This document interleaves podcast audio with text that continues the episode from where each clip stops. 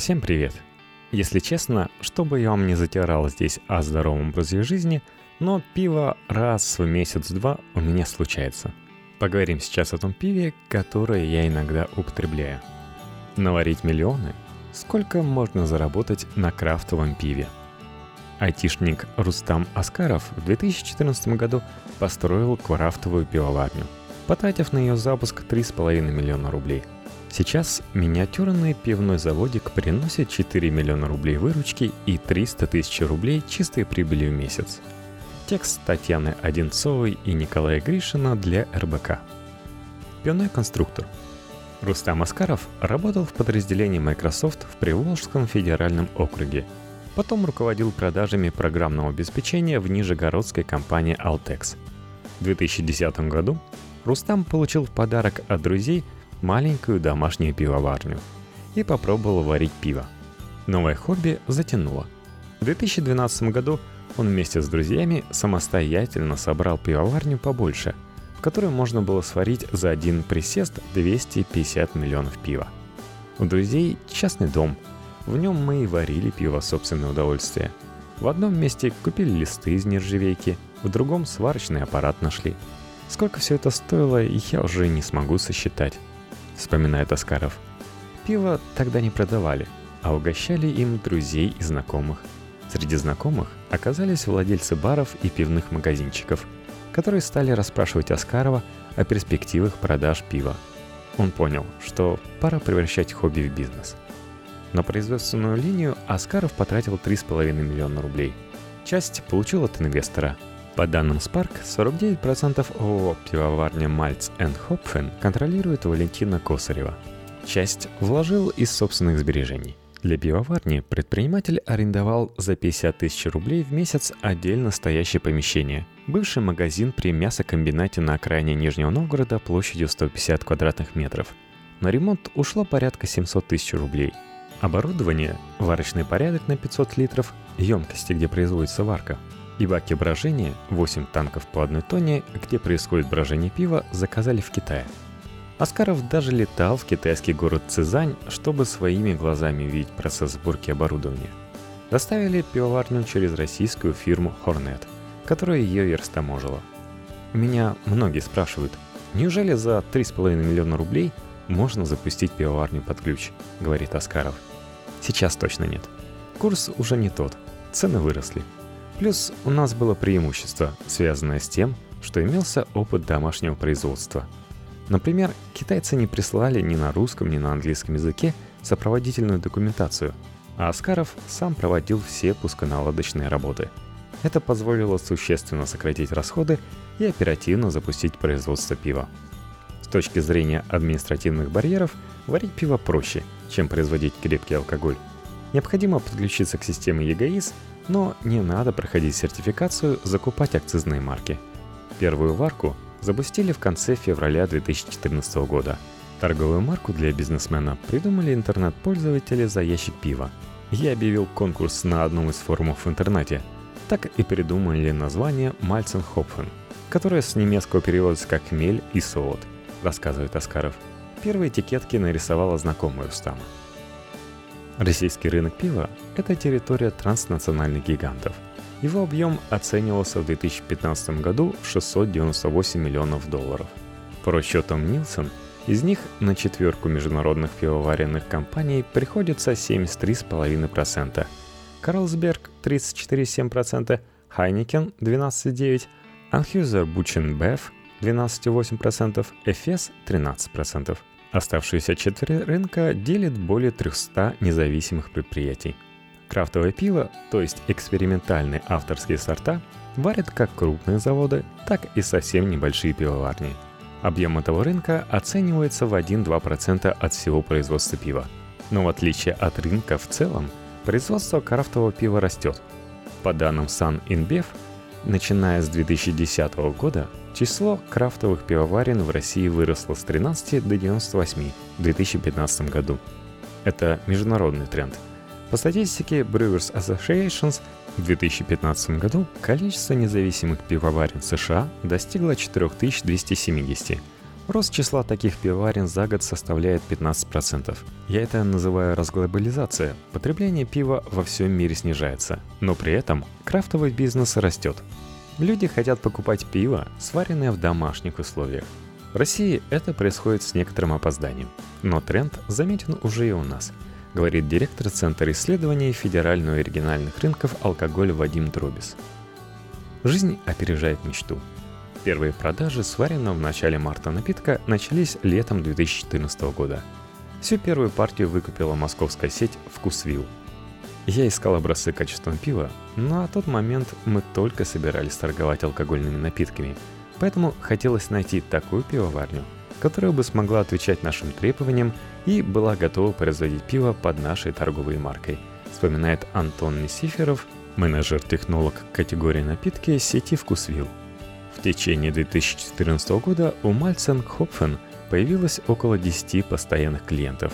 Это магазины, бары, рестораны. Аскаров нигде не рекламировал свой бренд и иногда сам удивлялся, откуда пришли покупатели. Мы не участвовали в каких-то дегустациях, промоакциях. С 2010 года мы помогаем организовать Нижегородский фестиваль «Большая варка», во время которого едем на природу, варим в кастрюлях пива. Вот и весь маркетинг, смеется Рустам. На производстве изначально работали три человека.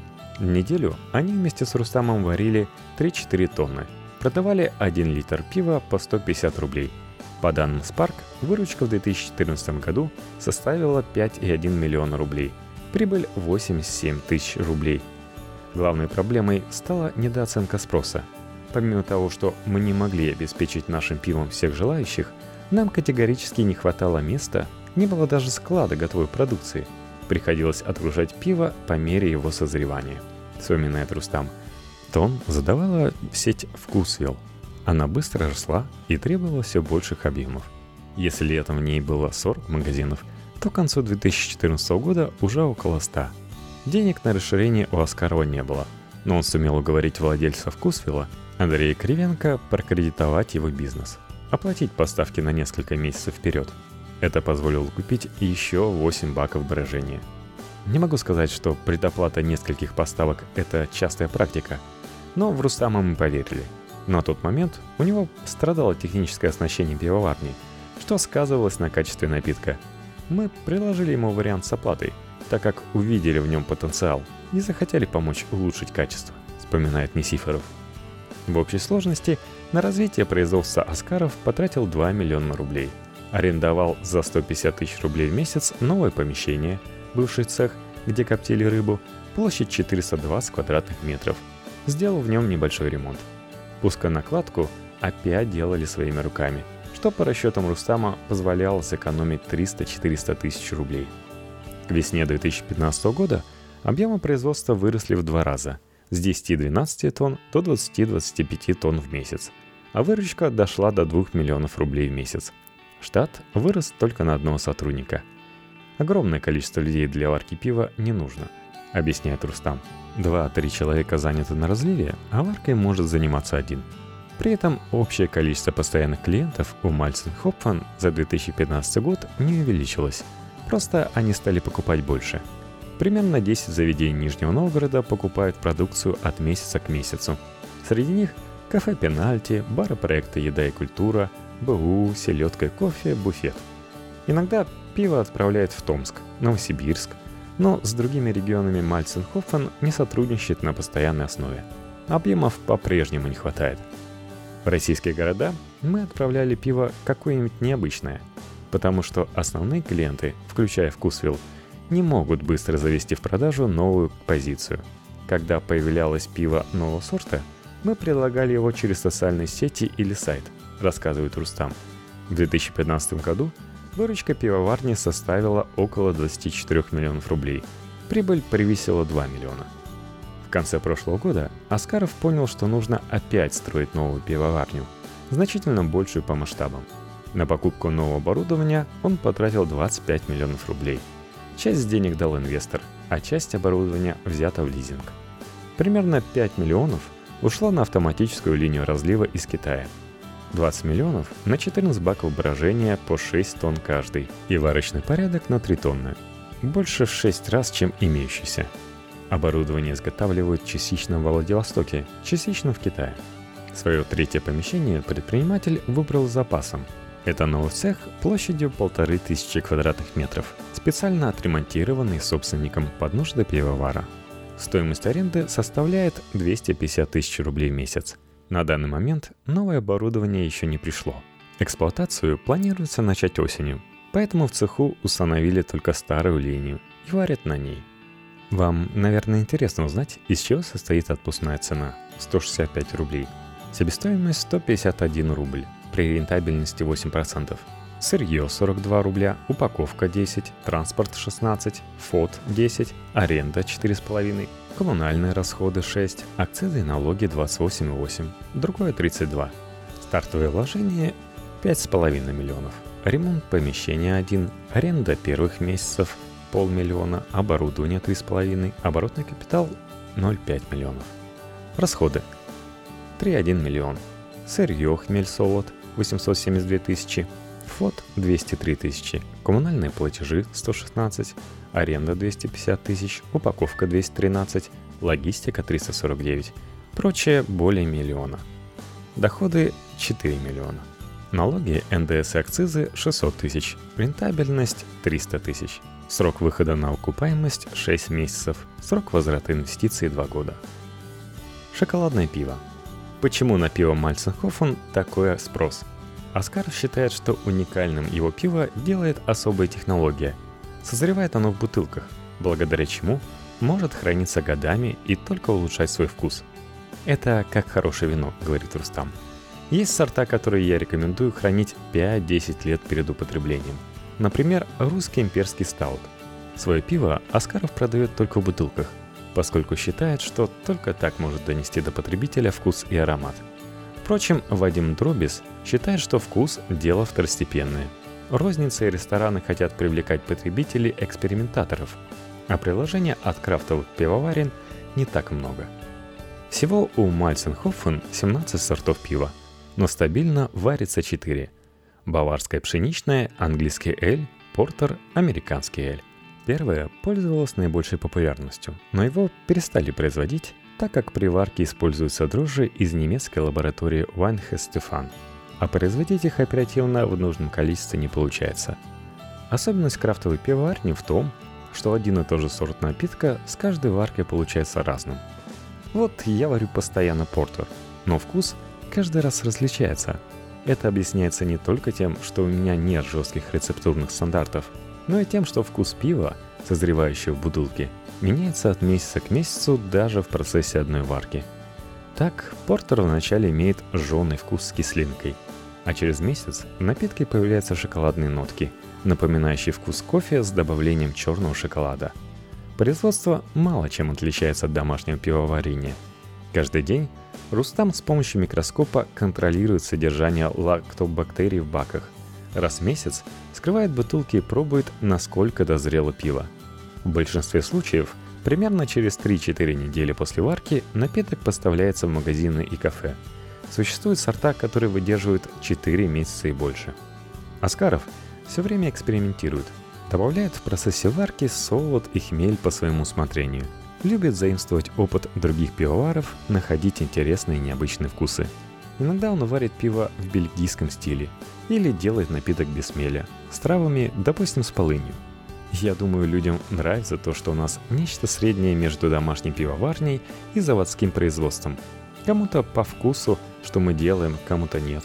В любом случае, продукт вызывает эмоции, говорит Аскаров. Большинство производителей пива варят лагерь в чешском и немецком стиле, а Рустам предпочитает Эли, редко экспериментируя с лагерными сортами. Мальценхоффен варит узнаваемое пиво, поэтому у него есть свои почитатели, которые покупают пиво только его производства. Но есть и те, кто его не покупает. Они покупают пиво других производителей. Также мы сотрудничаем с пивоварней «Старый завод» из Рязанской области – Недавно подписали договор о сотрудничестве с ОАО «Вятич» Киров. По вкусовым характеристикам продукция не пересекается, говорит Антон Несифоров. Чудак-пивовар. Сегодня Аскаров варит 20-25 тонн в месяц, а выручка его компании в июне 2016 года составила 4 миллиона рублей. Отпускная цена одного литра пива увеличилась примерно на 10% и теперь составляет 165-170 рублей за литр. Сказалось удорожание сырья из-за скачка валют. В магазине «Вкусвилл» в магазине «Вкусвилл» полулитровая бутылка портера от Аскарова стоит 157 рублей – Операционные расходы пивовара превышают 3 миллиона рублей в месяц. Из них на солод и хмель уходит порядка 900 тысяч рублей. Фонд оплаты труда на четырех сотрудников составляет 200 тысяч рублей. Коммунальные платежи – 116 тысяч рублей. Аренда – 250 тысяч. На упаковку, бутылки, этикетки, коробки тратятся 200 тысяч рублей. Аскаров сетует, что ежемесячно платит около 600 тысяч рублей на налоги и сборы. Так, с каждого литра пива берется акциз 20 рублей – НДС 18%. Основное сырье для производства пива – солод и хмель. Эти ингредиенты закупаются за рубежом. Солод чаще всего покупают у бельгийской фирмы Dingemans, иногда у финской фирмы Viking Malt. В месяц солода уходит до 4000. Стоимость 1 килограмма солода от 1 до 1,5 евро. Хмель привозят из США. Чаще всего берут у производителя Якима Чиф – в год пивовару нужно 300-500 килограммов хмеля. Стоимость 1 килограмма сырья от 20 долларов, без учета стоимости доставки. Проблем с заказами этикеток в типографиях Нижнего Новгорода нет. Но есть дефицит стеклянной тары. Для крупных производителей объемы, которые закупает предприниматель, кажутся почти розничными. Аскаров покупает до 200 палет бутылок, 40 тысяч единиц в общей сложности. Поэтому выбирать не приходится – Сейчас бизнесмен сотрудничает с местным стекольным заводом «Раска». Рентабельность производства около 8% от выручки, то есть прибыль порядка 300 тысяч. По сути, повышение цен евро съело рост наших доходов, поэтому с осени мы переходим на новые объемы. Затраты в себестоимости не растут пропорционально росту масштабов производства. Чем больше объема, тем ниже издержки, говорит пивовар. Он с нетерпением ждет поставки новой пивной линии – она даст возможность удовлетворить текущий спрос на рынке, а на старом оборудовании Рустам собирается почудачить с вкусами. Хочет, например, сварить пиво с молоком вместо воды. Можно просто приобрести автоматическое оборудование, вести рецептуру и не следить за процессом, рассуждает Аскаров. Но мне нравится все контролировать вручную. Иногда не уследишь, и получится что-то вкусное и интересное. Мы вот раньше жженый солод добавляли в начале – как-то забыли это сделать и кинули в конце. В итоге такая комбинация дала потрясающий шоколадный вкус напитку. По мнению предпринимателя, крафтовые пивовары практически не конкурируют сейчас друг с другом. Спрос на необычное пиво так велик, что все объемы сразу же выкупаются. «Я был месяц назад в Калифорнии», — говорит Аскаров. «Жил в городке Бенд с населением в 70 тысяч человек. В радиусе двух километров от моей гостиницы находилось 7 пивоварен. Новый тренд США – крупные производители начали выкупать крафтовые проекты. Скоро мы увидим такие же сделки в России, уверен Вадим Дробис. Так что крафтовое пивоварение – неплохая инвестиционная идея. Решитесь варить? Пришлите и мне ящичек за идею и за подкаст. А остальные могут хотя бы 5 звездочек в iTunes поставить.